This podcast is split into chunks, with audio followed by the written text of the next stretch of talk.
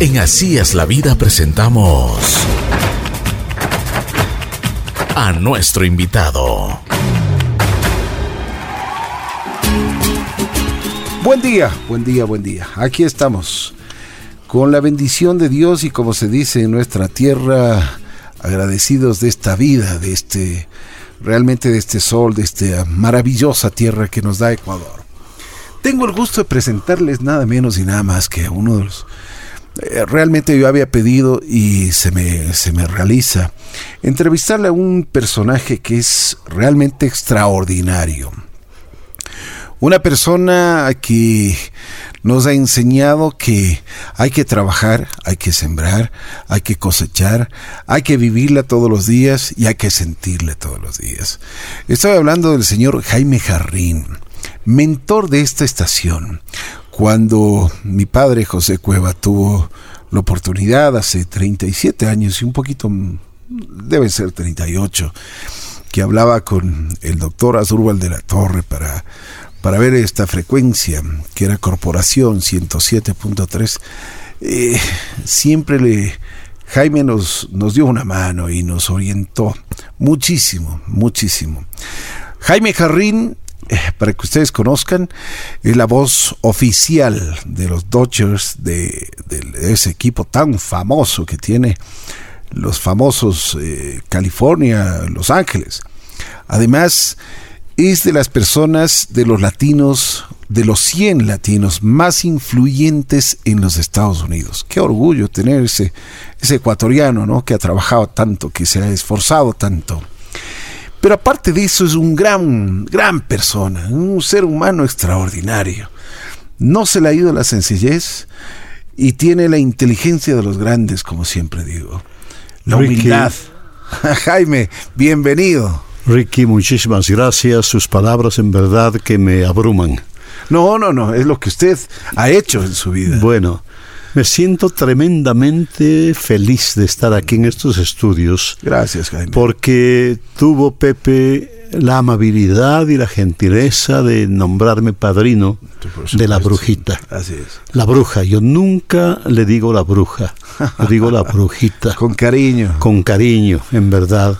Y recuerdo perfectamente cuando Pepe adquirió la emisora de parte del doctor Azul un gran amigo mío y Pepe me dijo, Jaime, eh, esto va a ser un entretenimiento para mí, algo para darles a mis hijos para que se entretengan un poco. Y yo le dije, Pepe, no va a ser entretenimiento, conociendo sus dotes de gran comerciante, de gran hombre de negocios, le dije, con el correr del tiempo, la radio va a ser una parte primordial e importantísimo de su emporio comercial aquí. Y no me he equivocado. Eh, yo abandoné el Ecuador en 1955. Tengo 64 años en los Estados Unidos, pero en verdad que he logrado mantener en mi corazón un amor muy profundo, muy especial para con mi terruño. Qué lindo. Ah, Dios me ha bendecido grandemente en los Estados Unidos. Lo más importante es que desde que llegué en 1955 nunca me ha faltado trabajo en los Estados Unidos es muy, muy, muy difícil, tal vez más que aquí, quedarse sin empleo, sin trabajo.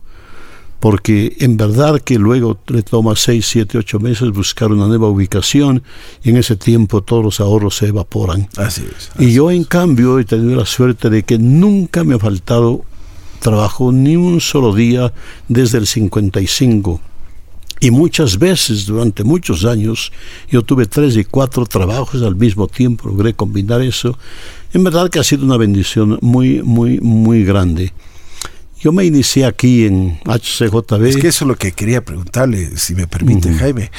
Vamos por el principio, ¿dónde nace? Porque usted Mire, es orgulloso de su tierra. Yo, yo comencé, gracias a un primo hermano mío, Alfredo Jarrín Maldonado, que era un extraordinario locutor aquí en Quito en los años 50, fines de los 40.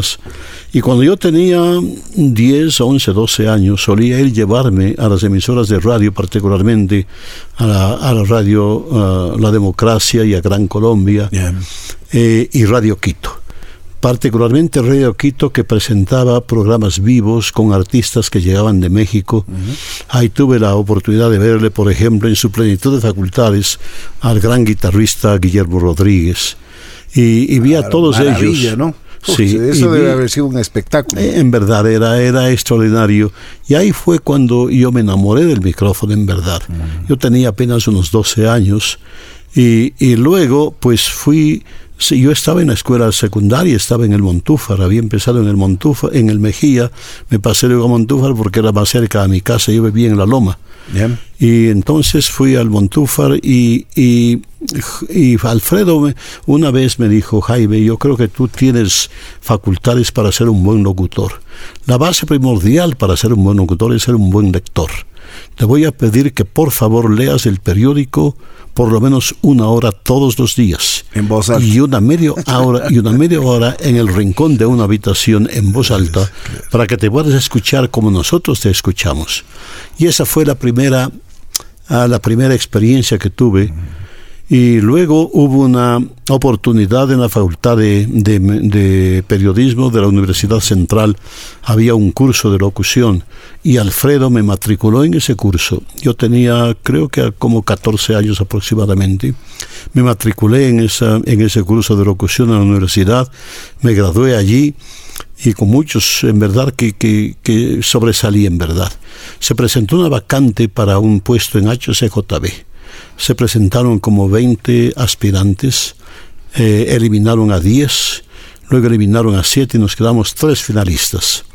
Eh, Fabián Vizcaíno, uh, el manco Jacome, ¿cuál es el primer nombre de él? Guillermo. Guillermo Jacome y yo. Y, Pero qué locutores. Eh, sí, extraordinarios en verdad.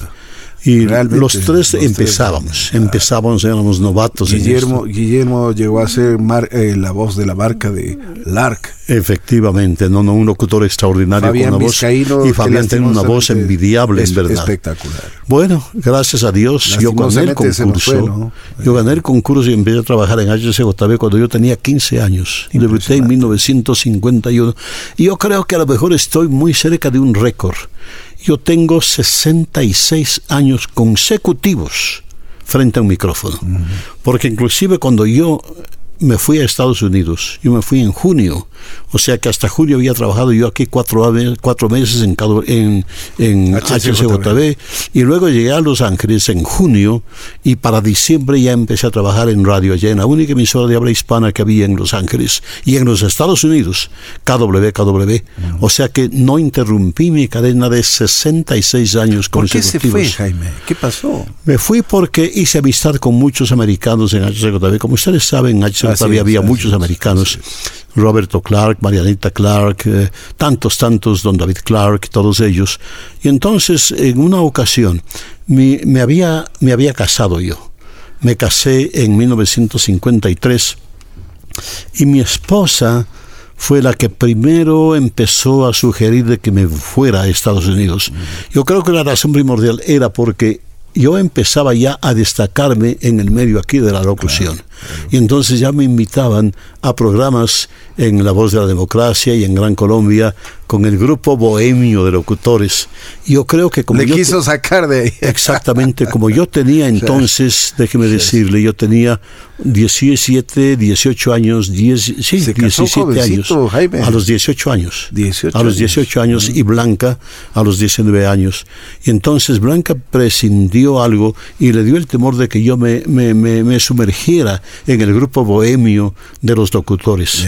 Eh, Silva French y todos ellos eh, que, les gustaba mucho la parranda y todo eso.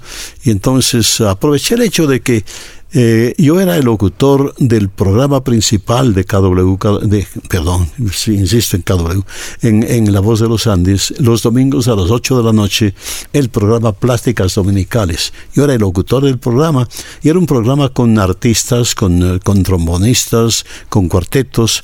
Es un programa, era un programa religioso. Entonces yo presentaba a los, a los participantes y presentaba al predicador don David Clark.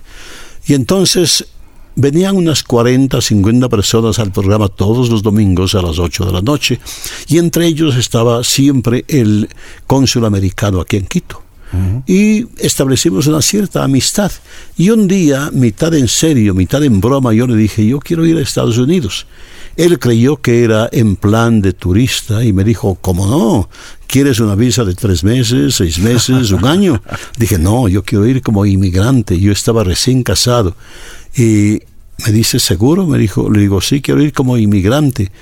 Y me dijo, venga a verme a la oficina el martes, ese era un domingo en la noche. Fui el martes y en menos de 24 horas y yo tenía la visa de inmigrante para mí, para Blanca, mi esposa, y para Jorge, que acababa de nacer. Su, su primogénito. Exactamente, y así fue como me embarqué hacia Estados Unidos. Oiga, pero ¿no le dio miedo, Jaime? Me dio miedo un poco por el hecho de que yo nunca tuve una oferta de trabajo. Perdón, eh, ¿sabía inglés en ese momento? No. bueno, yo estudié, estudié inglés durante ocho años en todo el colegio y todo eso. Pero no dominaba. Pero yo creía que hablaba, que hablaba inglés. Y en la HCJB pues escuchaba mucho inglés. Así es. Pero cuando en verdad, en honor a la verdad, cuando llegué a Estados Unidos me sentí perdido. El problema mayor para los inmigrantes, para aquellos que como yo vamos cuando ya somos adultos, es el idioma.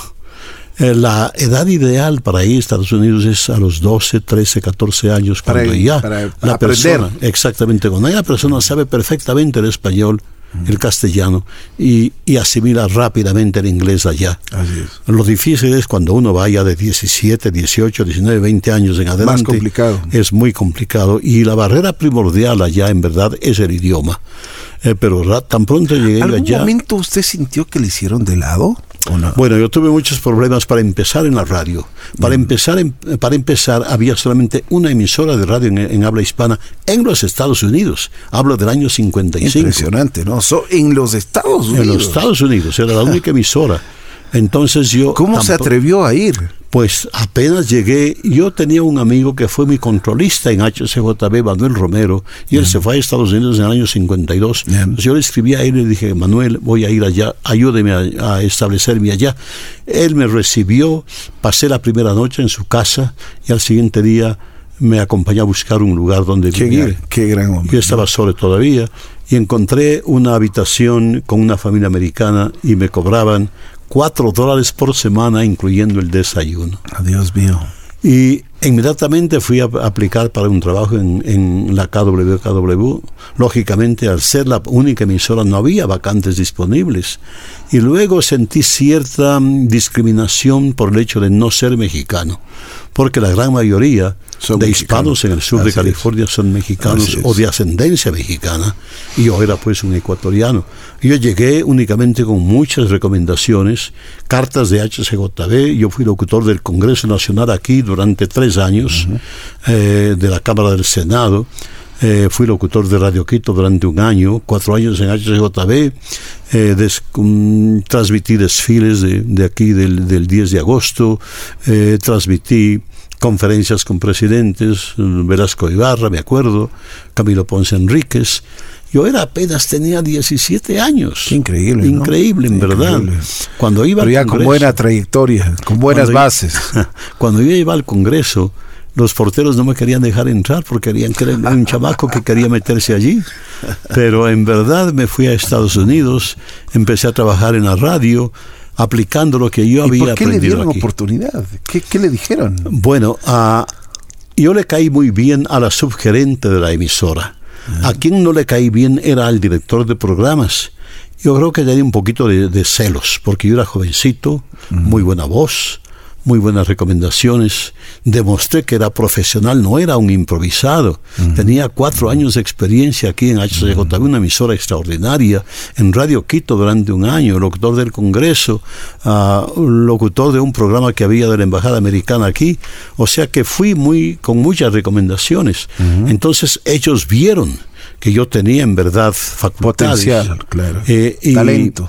Pero siempre había una, una, una, una, barrerita ahí que el director de programas, Ernesto Cervera, pues siempre no me, no me daba la oportunidad, hasta que finalmente otro locutor, en aquel entonces los locutores en los Estados Unidos trabajaban a base de, de su facultad de vender eh, compraban ellos el tiempo a la emisora y ellos ya. usufructaban ese tiempo Vendían y ellos vendían todo eso. Y había un locutor, Teddy Fregoso, que pasó, que pasó mejor vida hace cuatro años, que fue el que me dio el empujón final para que yo ingresara a la, a la emisora. Y una vez que ya ingresé ya era cuestión mía. Sabía yo que es cuestión de poner el primer paso y luego ya, ya uno se desplaza. Y pues me sirvió mucho sobre todo el trabajo que hice en Radio Quito, porque cuando estaba en Radio Quito yo bajaba en la noche a la redacción del comercio a, a editar unos, unos noticiarios de cinco minutos. Y entonces tenía que robar las, las, eh, las, em, los trabajos de los redactores del La comercio. información. La información de los La investigación. Y entonces yo editaba mi, mi- Y eso me sirvió mucho en los Estados Unidos. Jaime, ¿qué piensa cuando usted ve un micrófono? Porque habla de tantos años de que han sido amigos, pero también yo creo que cuando le ve al micrófono, Bueno, eh, mire, respeto, ¿no? Conmigo, conmigo pasa una cosa muy especial. Ya. Cuando no sé qué será, pero cuando yo tengo un micrófono al frente mío, las palabras me fluyen con más facilidad. Cuando no tengo micrófono, tengo que concentrarme más para, para hablar. Cosa que no pasa con la gente común y corriente. Muchos ven un micrófono y se ponen muy nerviosos. cortan. Y se cortan, Se se, cohiben. En mi caso no. Veo un micrófono frente a, a mi persona y ah, no, no sé por qué me fluyen con más facilidad las palabras. con- Pero siente respeto todavía con, Oh, para el micrófono. Oh, sí, mire. Ah, y esto vaya, que vaya para todos los que están siguiéndonos en esta, en esta profesión. Cuando yo estoy frente a un micrófono, yo tengo en mente dos cosas. Ya. En primer lugar, el hecho de que el micrófono es un- una herramienta con un poder extraordinario es. que, que puede influir maravillosamente en el ánimo de muchas personas, de la gente que está oyendo. Y al mismo tiempo, cuando yo, cuando yo estoy al, al micrófono, yo trato de pensar de que me estoy dirigiendo no a miles de personas, sino a una persona. En las transmisiones de- de, béisbol, yo hago la, hago, me hago presente de que yo me estoy dirigiendo a una persona y le estoy hablando a esa persona y le estoy emitiendo mi, mi, mi opinión y lo que mis ojos observan a esa persona. Pero al mismo tiempo yo pienso de que hay millones que están oyéndome y que hay una responsabilidad enorme Total. estar frente al micrófono. Esa ha sido la pauta que me ha, que me ha mantenido 65 años. Qué maravilloso. Yo debo estar con en un récord muy cercano. Yo tengo 66 años consecutivos como locutor. Y como dirían en mi tierra, no se cansa. No, no, no, en verdad, en verdad no me canso, no me canso. ah, yo felizmente ya, hoy por hoy soy, Es parte de- de- soy de- de hoy su por vida. hoy soy el locutor número uno en los Estados Unidos Así en el béisbol. Así veo. En, en, en longevidad no hay nadie cerca siquiera de mí. 62 años voy a mi temporada, casi la segunda, frente a un micrófono con los Dodgers de Los Ángeles. Eh, fui el primer hispano en llegar al Salón de la Fama, que es el, eh, el Claro, templo más grande ¿no? para cualquier locutor llegar Así es, allá. así Es como ganar el premio Nobel guardando las distancias, porque en nuestra profesión, en nuestra industria, no hay nada más alto, no hay nada más grande El que, que el Salón de la Fama en Cooperstown. Y Jaime, luego, ¿Cómo llega a los Dodgers? Porque eso es una de las historias que la gente quisiera escucharle a usted, porque, Bueno. porque usted es una institución. Uno se mete en la página de los Dodgers y ahí está Jaime Garrín. bueno, fue cuestión Qué de- orgullo. oiga. Fue cuestión de estar en el lugar preciso, el momento preciso. Bien. Lo más importante es el hecho de que yo nunca apliqué para el trabajo, Ah, no. nunca solicité el trabajo en absoluto, porque yo apenas estaba escudriñando un poquito el Empezando. béisbol. Yo nunca había visto un juego de béisbol aquí en Quito, porque Claro, aquí no se no juega había. en absoluto. Entonces, no cuando tenía llegué a- conocimiento de en eso. absoluto, en absoluto. Y cuando llegué a Estados Unidos fue que me inquieté por el béisbol al ver que, que era un deporte sumamente popular y todo eso. Pero en 1958 yo era director de noticias y deportes de la emisora KW, KW. Y en ese año, en el 58, los Dodgers deciden cambiarse de Brooklyn, Nueva York, a Los Ángeles ¿Por qué? porque eh, el señor O'Malley trató de construir un estadio ah, nuevo en Brooklyn y no le permitieron. Él quiso construir el primer estadio con cúpula en Brooklyn y las autoridades de, Brooklyn no le permitieron y estaban los Dodgers en un, estadio muy pequeñito, el Ebbets Field, que tenía capacidad para únicamente 22 mil personas. Entonces el señor, sí, el señor O'Malley decidió decidió inquietar a los gigantes de San Francisco porque para mudarse al oeste tenía que haber otro equipo que estuviera en el oeste para poder jugar en el oeste unos cuantos partidos y que los equipos vinieran al oeste no solamente a una serie con los Gallos, sino también a otra serie. Entonces convenció al dueño de los gigantes de Nueva York también, de Polo Grounds, a que se vinieran a San Francisco y los Gallos se vinieron a Los Ángeles. Y entonces el señor Walter O'Malley, dueño de los Dodgers, lo primero que hizo fue embarcarse en un helicóptero y volar sobre Los Ángeles para ver la, la, la, repartición demográfica del sur de California y se dio cuenta que en todo el este de Los Ángeles y el sur de Los Ángeles había una comunidad de habla hispana tremenda, tremendamente fuerte, los mexicanos particularmente. Y entonces él decidió y se puso en contacto con KWKW y dijo yo quiero que ustedes transmitan los juegos en español. Entonces un día el gerente y propietario de la emisora, el señor William Beaton, nos llamó a su oficina todos los locutores, éramos como 20 y nos dijo, acabo de contratar, acabo de firmar un contrato para transmitir los Juegos de los Dallos. Necesito dos locutores. Y mirándome a mí me dijo, Jaime, yo quiero que tú seas uno de ellos. Para entonces yo estaba transmitiendo boxeo ya en, Los Ángeles, desde el Olympic Auditorium estaba transmitiendo boxeo. Y me dijo, Jaime, yo quiero que tú seas uno de los dos. Pero yo no me sentía apto para, para transmitir béisbol. Entonces le dije, señor Víctor, muchísimas gracias, pero no me siento yo eh, capacitado para hacerlo. No me gusta hacer cosas que no estoy seguro lo voy a hacer bien. Me dijo, te voy a dar un año para que te prepares y yo quiero que tú estés allí. Así fue. En el año 59 empecé creyendo que tal vez me iba a quedar con el equipo unos 5, 6, 7 años y pasar luego. La televisión en español estaba naciendo en Los Ángeles en el año 63. Dije, la televisión va a ser mi próximo paso.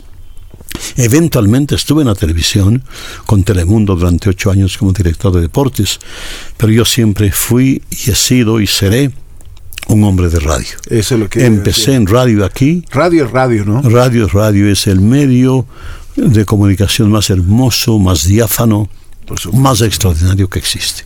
Qué hermoso que diga eso. Y, y entonces eh, dejé la televisión porque no me gustó en absoluto la televisión. Hay demasiada, demasiada restricción. En Radio 1 es lo Muy que acartonado en la televisión, ¿no? En Radio 1 se expresa lo que es. Lo que es. La personalidad de, una persona se, se, se, expande. En televisión uno está pendiente de lo que le dice en el oído el, el director, haz esto, haz lo otro. No, no. Yo prefiero la radio y he sido en verdad un ¿Cuántos años y está con los Dodgers? Con los Dodgers voy a mi temporada número 62. Dios mío. 62. ¿Y qué experiencias ha tenido? Me imagino bueno, que tiene anécdotas, pero... Bueno, en verdad que ha, sido una trayectoria en verdad por demás interesante. Y es parte del equipo, todos los Efectivamente. Eh, muchos dicen que si Jaime Jarrín no está en el estadio, los los no juegan. pero qué bien que digan eso. El año pasado dejé un poco pensaba dejar, perdón, el, el béisbol, ya quería cortar un poco los viajes hacia el este, Nueva York, Washington, Miami, debe Atlanta. Ser, o sea, debe ser también es un poquito agotador, sí, ¿no? Pero me encanta a mí. Me encantan los viajes porque puedo La el equipo, cuéntenos un poquito. Bueno, el, béisbol es, un deporte extraordinario, en verdad. ¿Juegan dos, tres veces a la semana, cuatro veces a la semana? No, no, no. Se juegan seis veces a la semana. A veces se juegan los siete días de la semana.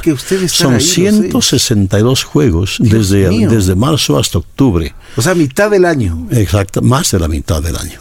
Porque luego estamos en los entrenamientos primaverales que son eh, los entrenamientos para el equipo que son cinco semanas. Empezamos en, en marzo y terminamos en octubre. Y luego ir a la postemporada, lo que aquí sería la liguilla en el fútbol. Entonces yo he tenido el privilegio de transmitir ya 29 series mundiales, porque los Dallas no han estado en 29 series mundiales, pero yo trabajé para CBS, para Caracol, para Cadena Latina y para ESPN Cuando yo terminaba con los Dodgers y si los Dodgers no pasaban a la postemporada, yo me incorporaba a ESPN o a CBS para transmitir las, las series mundiales, que es lo máximo en el béisbol. Eso es lo que le iba a decir, Jaime, perdóneme la ignorancia en este, en este sentido, pero ¿qué es la Serie Mundial? la Serie Mundial es la cúspide de una jornada de seis meses, de 162 juegos.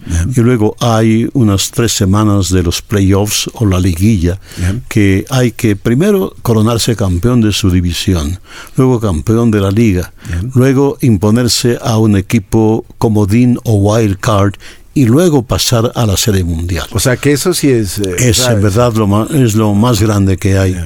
¿Cuántos equipos llegan a la, a la serie mundial? Llegan dos equipos. Nada más. Nada más. Y hay 30 equipos que están disputándose el acceso a la o sea, eso Es, y, debe haber muchos auspiciantes, debe oh, haber mucho, negocio también. La industria, la industria del béisbol en grandes ligas es algo increíble. Los Dodgers es el equipo más taquillero que existe en Estados Unidos. Eh, tenemos ya como siete años consecutivos atrayendo a más de 3 millones 800 mil personas al año. Mío. Nosotros, millones 800 mil. nosotros tenemos las asistencias de 50 y 52 mil personas casi todos los días y se juega lunes, martes, miércoles, viernes, sábado y domingo. O sea que descansa jueves. Realmente conseguir una entrada eso es una suerte.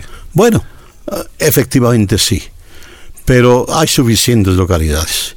Los Dodgers entonces juegan por lo general ante 50.000 personas. Cuando tenemos 42.000 personas nos quejamos. ¿Cómo es posible 42.000? Bajo. Los, demás equipos se contenden con 25.000, con 30.000, 35.000. No, en Los Ángeles la cosa es increíble en verdad. Y pues eh, es, es, es, algo extraordinario. ¿Cuál es, cuál es el, el ah, cuando juegan los Dodgers con con los New York. Ese es, ese es el, famoso clásico. sí, sí, sí, cómo no. O sea, ese es el que tenemos que verlo. Ese es el, cuando se pone la cosa dura, como dice aquí, cuando las papas queman. Efectivamente. Es una temporada sumamente larga, muy, muy interesante en verdad. Y pues eh, transmitido 29 series mundiales.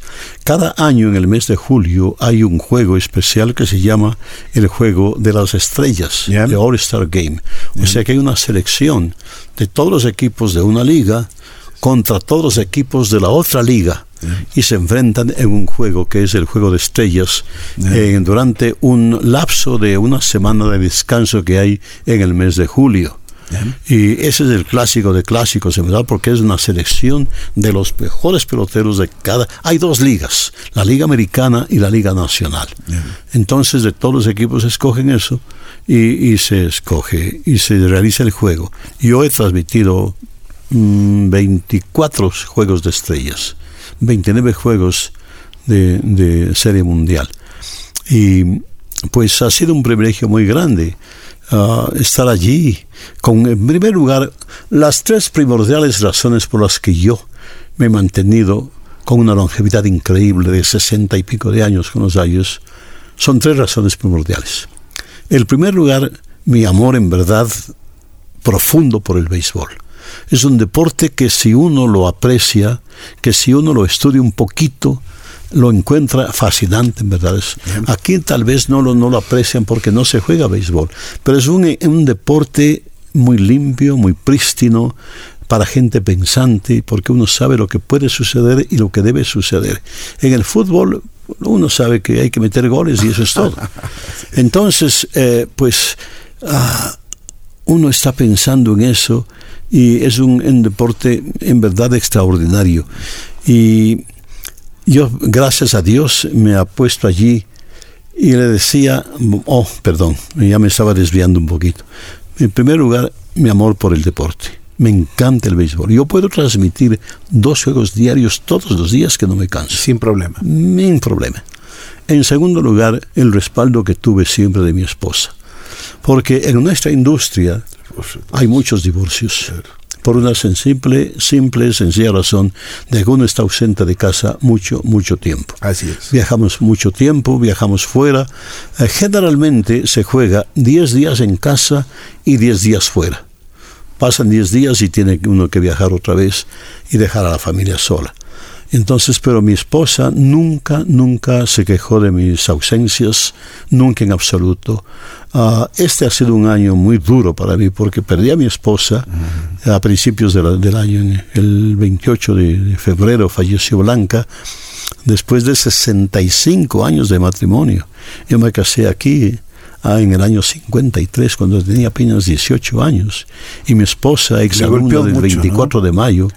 Le, golpeó mucho el corazón. mucho, mucho, sí, porque pues fue difícil 65 años con ella, nunca me dio problemas en absoluto, comprendía, ella no le, a ella no le interesaba mucho el béisbol. Además que tuvieron un lindo hogar, o sea. Sí, pues a ella no le interesaba el béisbol en absoluto. No, no, no, no, nunca le llegó a interesar. ¿Qué le decía en la casa? Pues eh, prefería quedarse. Al principio, los primeros 20 años, ella venía conmigo a todas las giras, porque nos permitían llevar a las esposas. Entonces estuve en todas partes, en Nueva York, en Chicago. le encantaba ir a Montreal y todo eso, ir a Miami.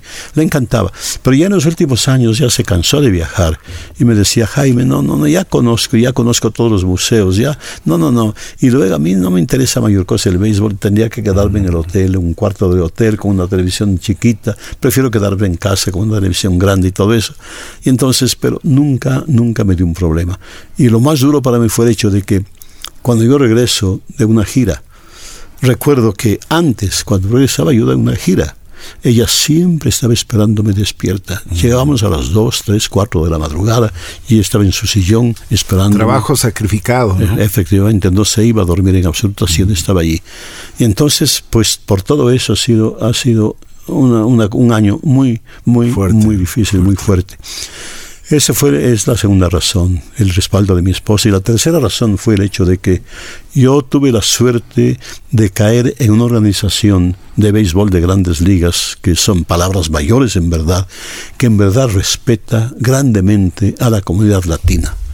Los Dayos siempre trataron de cultivar el mercado hispano, porque, bueno, sabían que efectivamente el mercado hispano pesa mucho en el sur de California.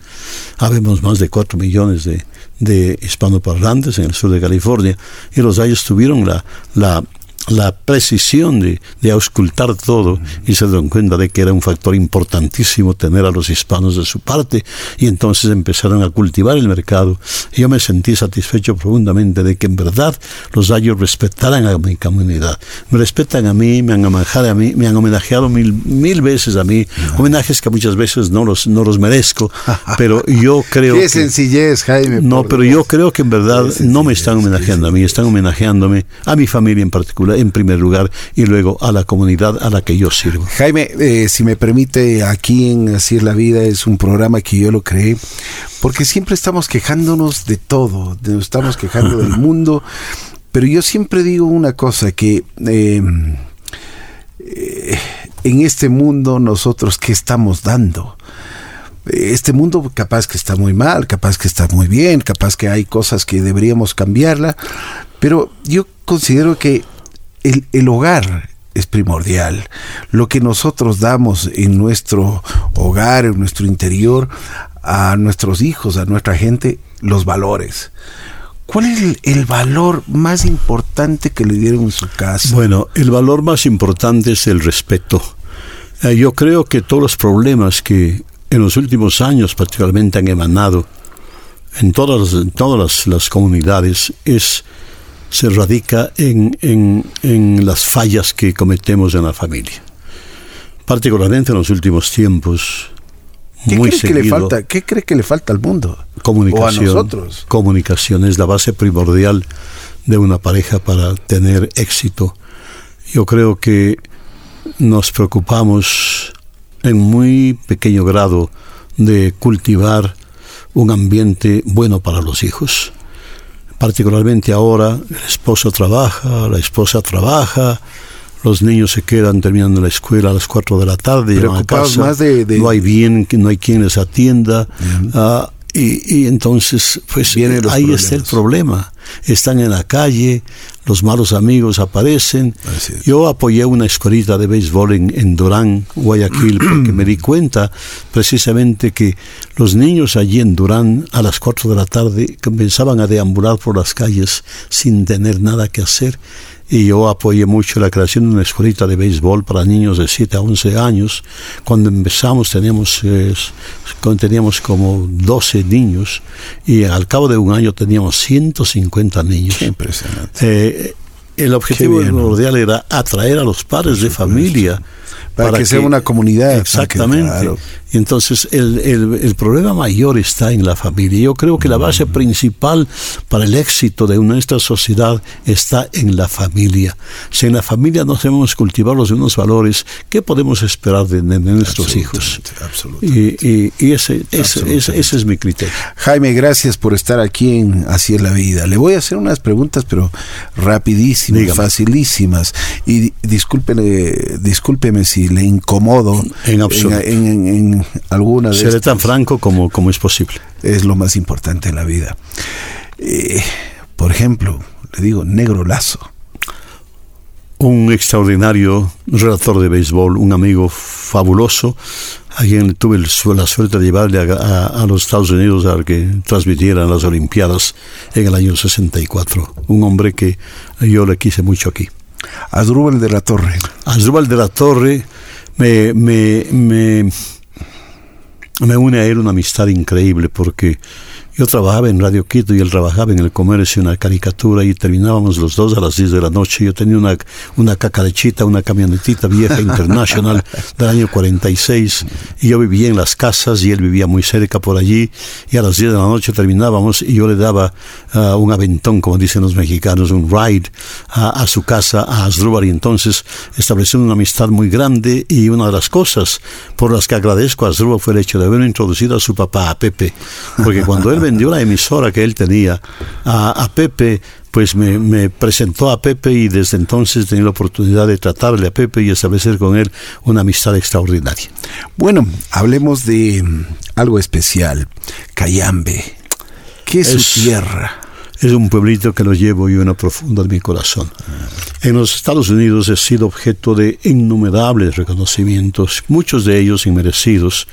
Eh, acabo de ser eh, invitado especial al desfile de las rosas, que es una cosa extraordinaria. Y, desfilé allí y fue uno de, las, de los momentos más emocionantes junto con mi hijo Jorge, mm. al ver el cariño de la gente, gritaban mi nombre. Yo, yo, yo desfilé junto con la primera mujer astronauta latina una mujer que, una científica que viajó cuatro veces al espacio y ella se quedó increíble, ¿no? del cariño que la gente me demostró y me decía, Jaime, no puedo entender, porque me gritaban, Jaime, Jaime, Jaime, God God y todo eso. Y ella siendo una astronauta, una, una figura me dijo, Jaime, estoy anodadada de, de la reacción de la gente. Y, bueno, pero usted hace ver estrellas. pero Cayambe, Cayambe, voy a estar allí el día martes, el día sábado próximo. es un pueblito en el que yo no pasé mucho tiempo, porque a los siete años no había escuela secundaria en Cayambe cuando era niño. Entonces tuvimos que mudarnos a Quito para proseguir mi educación.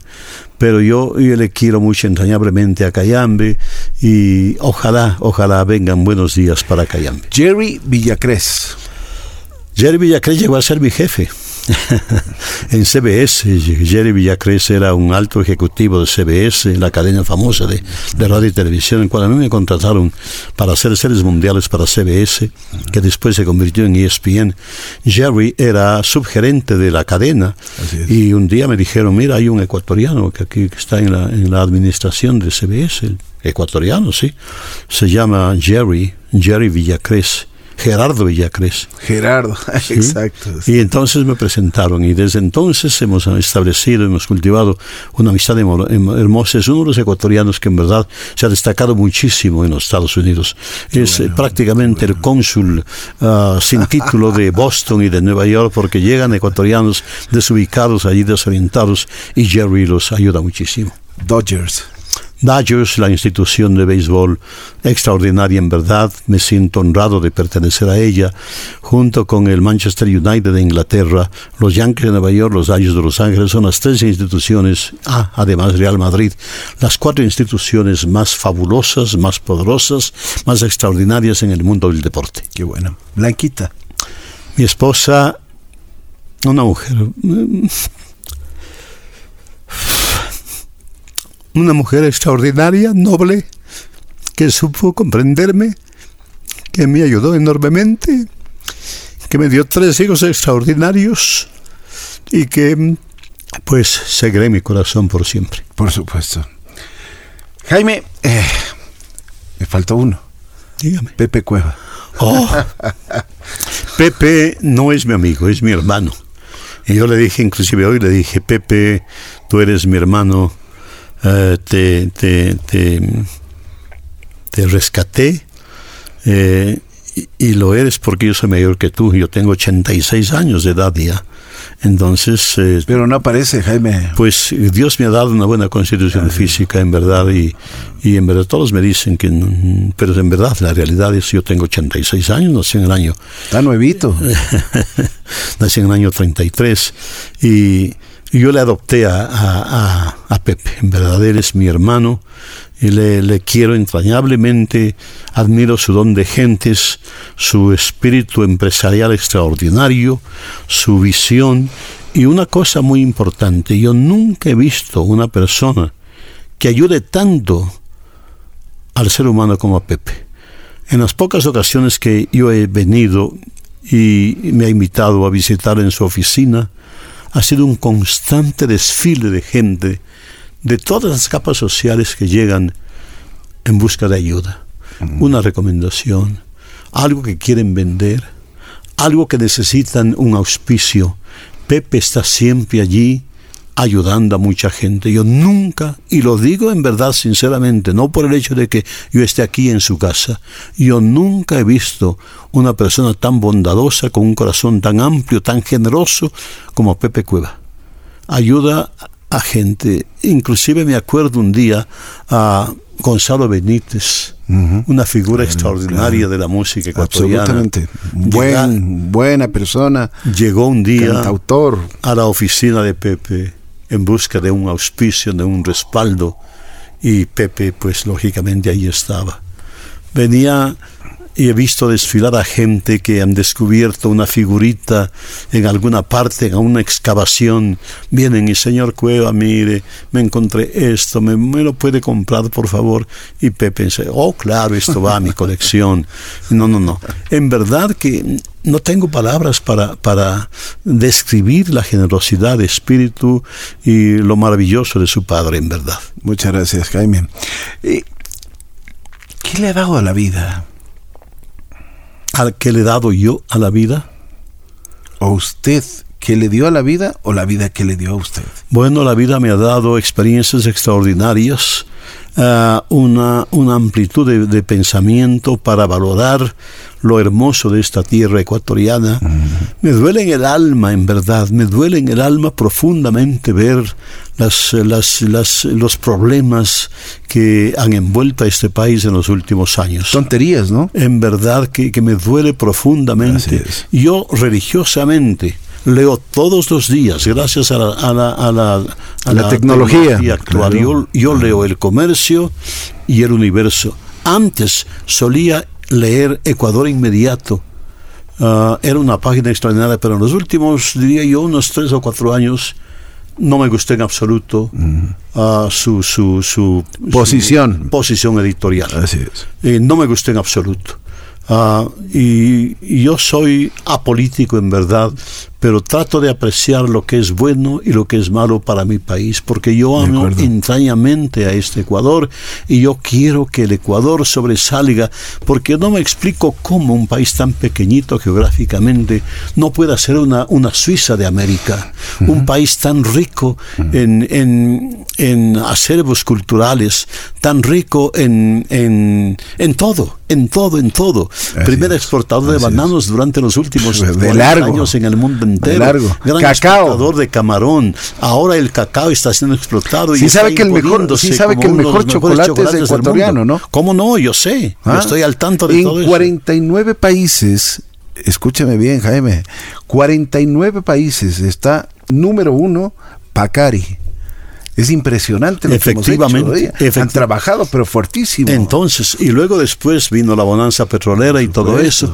Y yo pues digo que que con toda esa riqueza natural del país, ¿cómo es posible que estemos todavía sumidos en un tercer mundo? Así es. Y me duele en el alma y desde lejos lógicamente veo los toros desde la barrera y puedo en verdad tal vez estar en mejor forma mejor que los Pero que vamos están a salir, aquí. vamos a salir. Espero Vamos que a sí, salir. espero que sí, que vamos a salir, eh, porque el país en verdad se merece mucho. El ecuatoriano es un hombre noble por excelencia. Y trabajador. Un hombre trabajador, Así es, excelente así en es. verdad. Jaime, ¿se repite de algo? No, en absoluto de nada. Qué bueno. Tal vez, tal vez me arrepiento de una cosa. ¿Cuál? Compré una casa en San Marino. Compré ¿Sí? una casa en San Marino que al cabo de, de unos seis u ocho años podía yo haberla vendido y cambiarme a otra casa en, en la misma zona de San Marino, que es una ciudad extraordinaria, muy, muy especial. Y le voy a decir, pedían por esa casa 110 mil dólares. Esa casa hoy vale 6 millones y medio de Dios dólares. mío. Y yo podía haberla comprado. Mejor no se arrepienta, Jaime. Ni yo podía haberla, haberla comprado y me arrepentí, me, digamos, me dio temor, me dio vergüenza, no, Claro, temor más claro, bien. claro. Y, y no la compré. Y podía haberlo hecho. Bueno, eso es el único, tal vez, algo de, que me, que me, de lo que yo me arrepiento. Jaime, le quiero agradecer muchísimo. Usted es mi mentor y yo le admiro muchísimo. Un día mm, Guillermo Jacome Jiménez me decía, cuando mm, una de las primeras veces que usted vino acá a Ecuador, me decía, y, eh, porque yo empezaba, tenía 18, 19 años, y me decía, fíjate cómo habla Jaime. Jaime mueve todos estos músculos. Es un locutor profesional. Es una persona que, que, que, o sea, lo que él, lo que él tiene en su alma, la transmite. Y es verdad. Jaime, muchísimas gracias. Porque realmente usted es parte de nuestra familia.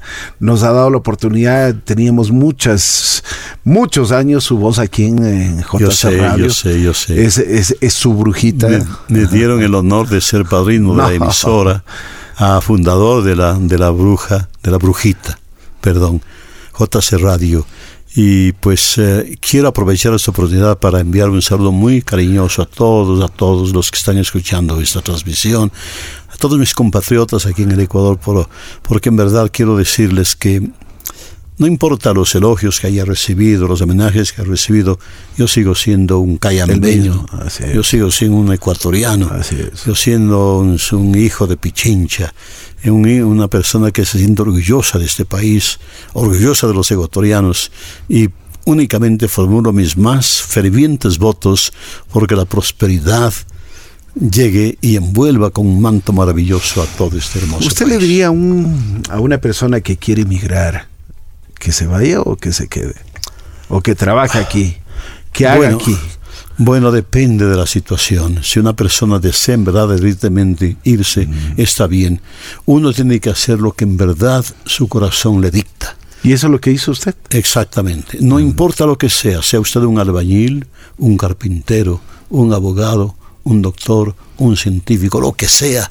Si va a hacer algo, hágalo con todo su corazón, con todo su esfuerzo y va a progresar. En los Estados Unidos es muy difícil porque hay mucha competencia y mucha exigencia. Si alguien planea ir allá, que vaya preparado. Es cada día más difícil ingresar en ese Ahora país. está más, más difícil. Muy difícil y cada día requiere de más merecimi- merecimientos. Y yo sugiero que se eduquen lo más posible. Aquí adquieran cualquier título y entonces puedan emigrar. El país de los Estados Unidos es una crisol de inmigrantes, es un crisol de inmigrantes, se nutre de la inmigración. Últimamente ha habido muchas barreras y muchos tropiezos para eso. La actual administración en, en Washington, el señor Trump ha sido en verdad una persona negativa en absoluto. Ah, no, no, no, es un, un- un mal elemento, un mal elemento. Y, pero si quieren emigrar, que lo hagan, pero que lleven un bagaje de conocimientos, Así es, un es. título, dos títulos, lo que sea, y van a triunfar allá. Porque allá hay una gran cosa, le dan oportunidades a uno. Si uno quiere, estudia el día, trabaja en la noche y viceversa, y puede así emanciparse. Jaime Jarrín, hemos tenido la, la oportunidad de entrevistar al, ojo, uno de los 100 latinos más influyentes que existe en los Estados Unidos. La voz oficial de los Dodgers desde hace sesenta y tantos años. Es una maravilla y además un ser humano es impresionante, indescriptible. Gracias, Jaime. Ricky, ha sido un placer Gracias, realmente eh, he tenido la oportunidad de entrevistarlo varias veces, pero realmente hoy me siento conmovido y me siento realmente satisfecho. El gusto Le he sacado palabras que no, no había tenido la oportunidad. El gusto es, es mío muy grande, en verdad, estar aquí con ustedes y estar en, sabiendo que, que, muchos paisanos me están escuchando. Un, privilegio muy grande. Gracias a usted. Muy gentil. Gracias, Jaime. Jaime Jarrín, la voz oficial de los Dodgers. Aquí estamos en Así es la vida. ¿Cómo es la vida, no? Es impresionante. Es, es lo que siempre estamos buscando. Es una motivación para buscar, para sentirla, para vivirla y para ser mejores.